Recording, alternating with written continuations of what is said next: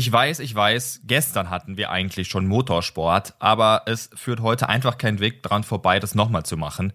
Denn am 20. April 1887 fand tatsächlich das erste Autorennen der Welt statt.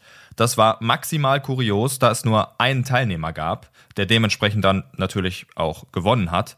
Georges Bouton, seinerseits ein französischer Tüftler, war mit einem äußerst abenteuerlichen Gefährt unterwegs. Dampfantrieb und eine Durchschnittsgeschwindigkeit von 26 Kilometern pro Stunde. Das muss man sich mal vorstellen. Wenn ich jetzt Bundesliga gucke, werden ja auch jedes Wochenende da oben die Top-Geschwindigkeiten der Spieler angezeigt. Und wenn ich da so an Davis oder Holland denke, die reißen ja mal locker 35 km/h ab. Also so ein Vehikel oder was auch immer das damals war, äh, hätte sich für die Kollegen auf jeden Fall nicht gelohnt.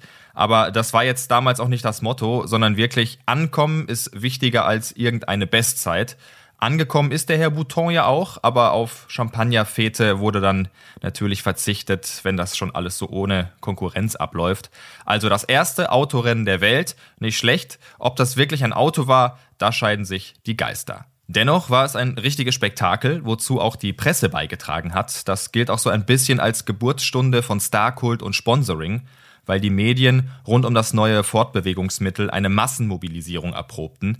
Die Veranstaltung rund um Bouton war so ein, ich sag mal, organisierter Test, so eine Zuverlässigkeitsfahrt von einer Zeitung, um zu gucken, ob diese Maschine auf der 29 Kilometer langen Strecke am Stadtrand von Paris in der Spitze 60 km/h schafft. Das hat sie übrigens auch geschafft, aber im Durchschnitt lag sie, wie gesagt, bei 26 km/h. Bouton, Jahrgang 1847, hat übrigens schon ganz früh davon geträumt, ein eigenes Dampfauto zu bauen. Aber das kann man sich ja fast denken. Das ist natürlich auch ein kostspieliges Vorhaben. Das Projekt war also nicht so einfach zu finanzieren. Das änderte sich aber ruckzuck, als ein wohlhabender Adelsmann namens Jules Albert de Dion 1881 eine Spielzeuglokomotive kaufte, die er im Fenster des Ladens sah, der unter anderem vom Ingenieur Bouton geführt wurde. Unverhofft kommt oft, sagt man ja so schön. Dieser Herr bat dann darum, eine andere Lokomotive aufzubauen und war so beeindruckt von den Fähigkeiten und auch der Leidenschaft, die Bouton für sein Wunschvorhaben aufopferte, eben ein eigenes Dampfauto zu bauen, dass sie ins Geschäft kam. Das war der Beginn des Automobilunternehmens De Dion Bouton, das sich im frühen 20. Jahrhundert für eine Weile als größter Automobilhersteller der Welt etablierte. Eine Stunde und 14 Minuten hat Bouton übrigens für den Testkurs da gebraucht.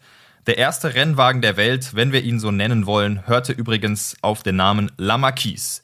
Keine Federung, Reifen aus Holzspeichen und Hartgummi, bequem geht wahrscheinlich auch anders, aber immerhin, da wurde ein Grundstein gelegt. Ein paar Jahre später, 1894, meldeten sich dann auch 102 Fahrer, also schon mal deutlich mehr, zum ersten internationalen Autorennen an. 126 Kilometer von Paris in die nordfranzösische Stadt Rouen.